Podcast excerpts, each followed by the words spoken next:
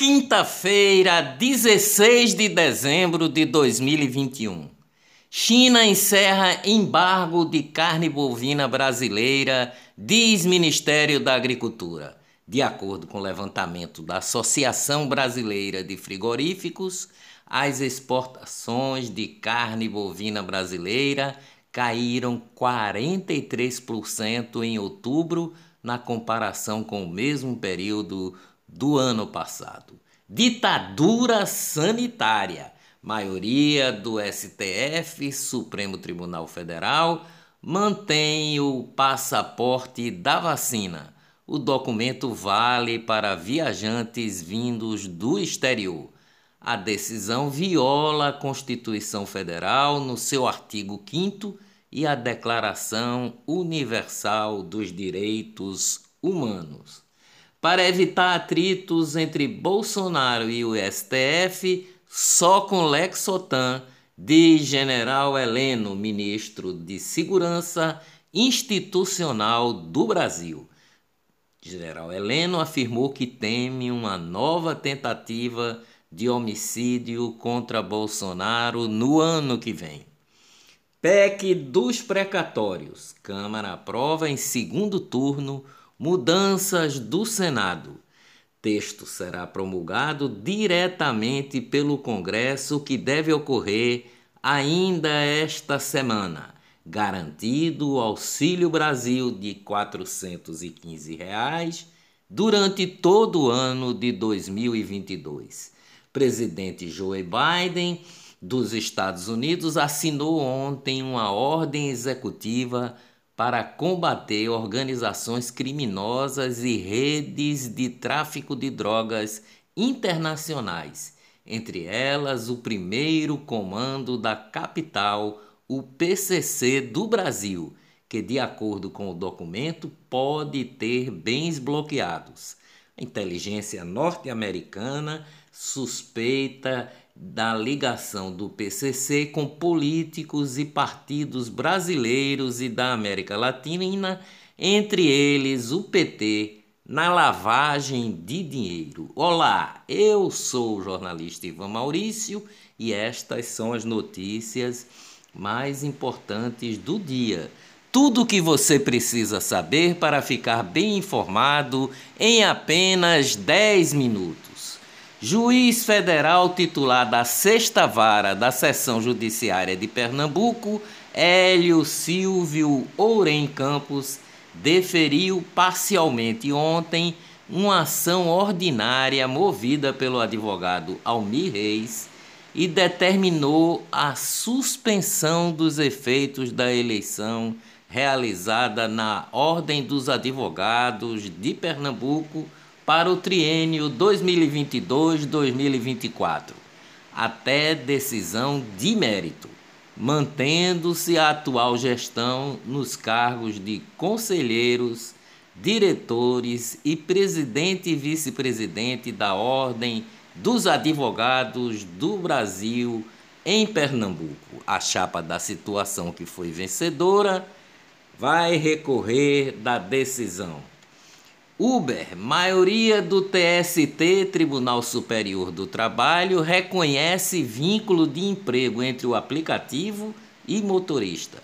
Depois de dois votos a favor de trabalhador na terceira turma, o julgamento foi suspenso por pedido de vista. Cantor sertanejo Maurílio Ribeiro, de 28 anos, que forma dupla com Luísa, apresenta quadro grave em UTI. Maurílio sofreu três paradas cardíacas após passar mal durante a gravação de DVD e foi encaminhado ao Hospital Jardim América, em Goiânia. Maurílio tomou as duas doses da vacina contra o coronavírus. O médico diz que seu quadro é gravíssimo. Atlético Mineiro é o campeão da Copa do Brasil após derrotar o homônimo do Paraná por 4 a 0.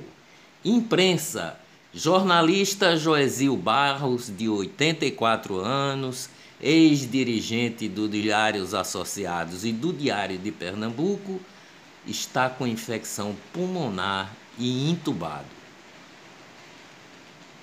Economia no Brasil. Indicador de inflação por faixa de renda realizado pelo Instituto de Pesquisa Econômica Aplicada, o IPEA, que é um órgão do Ministério da Economia, apontou ontem que a taxa de inflação no Brasil desacelerou para todas as faixas de renda durante o mês de novembro o índice mostra que a desaceleração do indicador foi mais significativa para a população mais pobre, com renda de até R$ 1.808.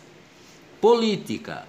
Após ter nome recusado para o Tribunal de Contas da União, o senador pernambucano Fernando Bezerra Coelho deixa a liderança do governo Bolsonaro recebeu apenas sete votos e se sentiu traído. Ex-governador de São Paulo, Geraldo Alckmin, se desfiliou do PSDB após mais de 33 anos no partido. Alckmin conversa com o PSB sobre sua filiação. Alckmin pode ser o candidato a vice de Lula. Bancos, corretoras e grandes empresas do mercado financeiro pagaram pela realização de pelo menos 22 pesquisas de intenção de voto para presidente para as eleições de 2022. Os levantamentos são divulgados desde outubro de 2020 e aparecem com frequência em jornais, revistas e telejornais em grandes emissoras de TV. Alguns desses estudos foram contratados para serem realizados regularmente. A pesquisa eleitoral virou um grande negócio no Brasil.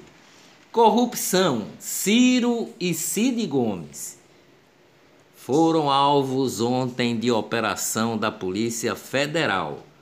Operação Colosseum apura fraudes na licitação de obras do estádio Arena Castelão entre 2010 e 2013, quando Cid Gomes era o governador do Ceará.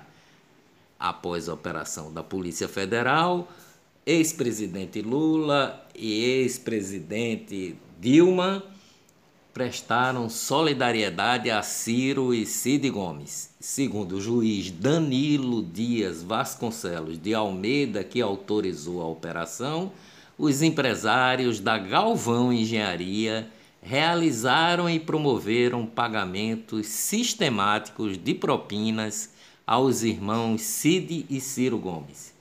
Ciro teve seus sigilos quebrados. Covid em Pernambuco. Há cinco dias sem registrar casos leves, Pernambuco confirma mais 12 infecções e 8 mortes. Sete tinham doenças pré-existentes. Os oito óbitos confirmados ontem ocorreram entre o dia 31 de janeiro e 14 de dezembro de 2021, um intervalo de 318 dias. Covid no Brasil. O Brasil registrou ontem 227 mortes por Covid e a média móvel agora é de 150. Ministério Público Federal pede indenização da União a famílias e vítimas graves de Covid. O valor da ação é estimado em 62 bilhões de reais os cinco procuradores da República que assinam a, a, ação afirmam que a União deve ser responsabilizada devido a atos dolosos e culposos praticados por agentes públicos na condução da pandemia, especialmente pelo presidente Jair Bolsonaro. Agora, as boas notícias sobre o combate ao coronavírus. 66% da população do Brasil está totalmente imunizada. São mais de 140 milhões e 700 mil pessoas. mais do que nos Estados Unidos. Dias melhores virão com certeza. Até amanhã, bem cedinho, se Deus quiser.